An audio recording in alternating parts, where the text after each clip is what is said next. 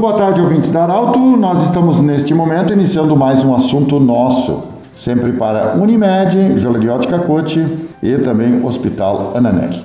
Bom, nós estamos recebendo hoje o senhor Rudiberto Belt, ele que coordena o setor de endemias da Prefeitura Municipal de Santa Cruz do Sul. Seu Rudiberto, muito bem-vindo. Obrigado por você aceitar o convite de falar sobre um assunto muito importante. Nós tivemos alguns casos de dengue em Santa Cruz do Sul. Primeiramente, boa tarde, mais uma vez nossa gratidão por você estar aqui. Qual é a preocupação nesse momento do setor de endemias em se falar de dengue? Bem-vindo. Boa tarde, boa tarde aos ouvintes. Então, nossa preocupação maior com relação aos aumentos de casos de dengue e também do caso de zika que aconteceu no nosso município o caso de Zika nos preocupou em especial, né, que em pacientes grávidas ele pode gerar microcefalia em bebês, né? Então nos, nos preocupou bastante, nos deixou bastante em alerta. E a gente está reforçando toda, todas as orientações com, junto à comunidade, né, realizando o tratamento nos, nos locais onde se confirmam os casos, né, eliminando criadouros, fazendo uso de larvicida, como é que a, o, o, setor está agindo nesse momento? Porque parte tudo da atividade, muitas vezes, do, do, do, ser humano fazer a sua parte, de contribuir também. Como é que o cidadão ele pode contribuir para que a gente possa combater o causador? Então, o cidadão ele, ele é a chave principal para resolver esse problema, né?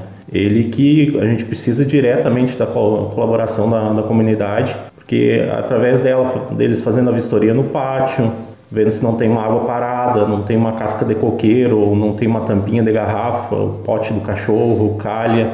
Todos os materiais que acumulam água, eles precisam ser revisados pelo menos uma vez por semana para garantir que não vai ter nenhum foco de mosquito na, dentro do seu pátio. O, o mosquito ele foi encontrado é, apenas na zona urbana ou nós temos casos também na zona rural? Hoje o nosso município ele é considerado infestado, ele já está em todos os bairros, já foi encontrado em alguns lugares no, no interior também. Então ele está se alastrando bastante, mas a maior parte ele é encontrado na, na, zona urbana, que é onde ele é mais fácil de se proliferar, porque tem mais presença humana. Como é, como é que hoje, assim, o que, que, o que, que mais tu destacaria? Porque nós tivemos há poucos dias, eu conversava com o secretário Hermani, é, e, e, ele falava da, quando deu aquelas inundações, né?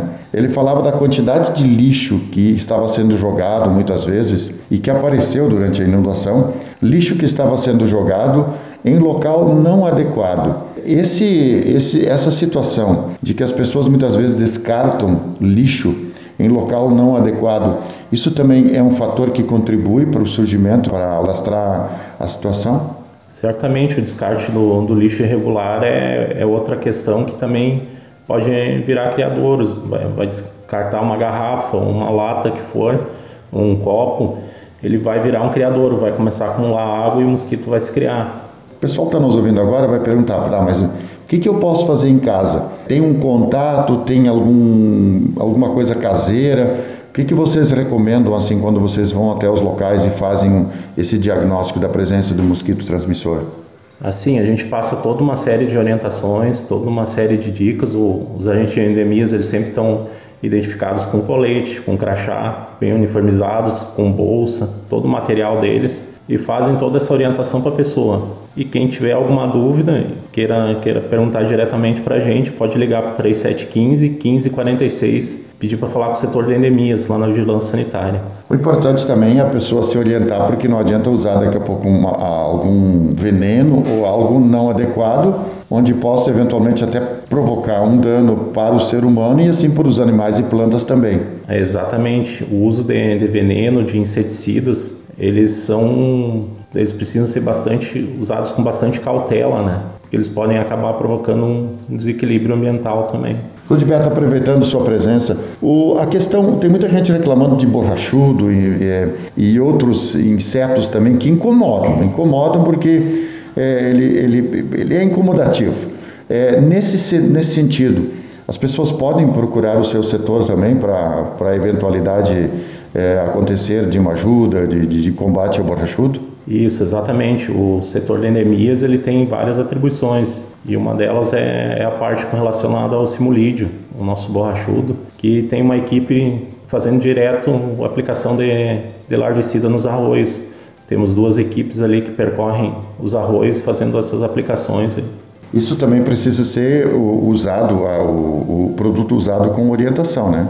E isso tem toda uma norma, todo um cuidado para ser feita essa, essa aplicação do produto. O pessoal é treinado pelo, pelo Estado, então é feito com bastante cuidado. A dengue ela também traz sintomas. O que, que você diria hoje quando precisa procurar ajuda? O que, que é um sintoma que serve como alerta? Opa, tem alguma coisa errada, preciso procurar ajuda. Certo. Assim, o que mais chama atenção é manchas pelo corpo, febre alta, vômitos. São os principais sintomas assim que se pode dizer que a pessoa pode estar com dengue, né? Então é fundamental que procure o médico, ah, converse com o seu médico para que possa ser feito o diagnóstico. Importante essa, essa sua colocação, até porque nós estamos no momento de pandemia e hoje muitas coisas podem se confundir, por isso que é muito bom um profissional da saúde fazer esse diagnóstico. Se para eles muitas vezes é difícil, né? Porque, mas é interessante que procure essa ajuda aí para ter um diagnóstico específico para que possa ser feito também o tratamento adequado. Isso, exatamente. Esse, essa procura pelo seu médico num, num primeiro momento é fundamental que eu consiga iniciar o tratamento o quanto antes, né? E para ter uma recuperação melhor. Conversamos com o Rudiberto Belt, é, coordenador do setor de endemias da Prefeitura Municipal de Santa Cruz do Sul. O assunto nosso volta amanhã, sempre para Unimed, Joleriótica Cacote e também Hospital Ananelli. Um grande abraço e fica o convite. Vem aí na sequência o Vai de Carona com o trio, o Alisson, o J. Santos e também a Milena Bender. Um grande abraço, fique na aula. De interesse da comunidade. Informação gerando conhecimento.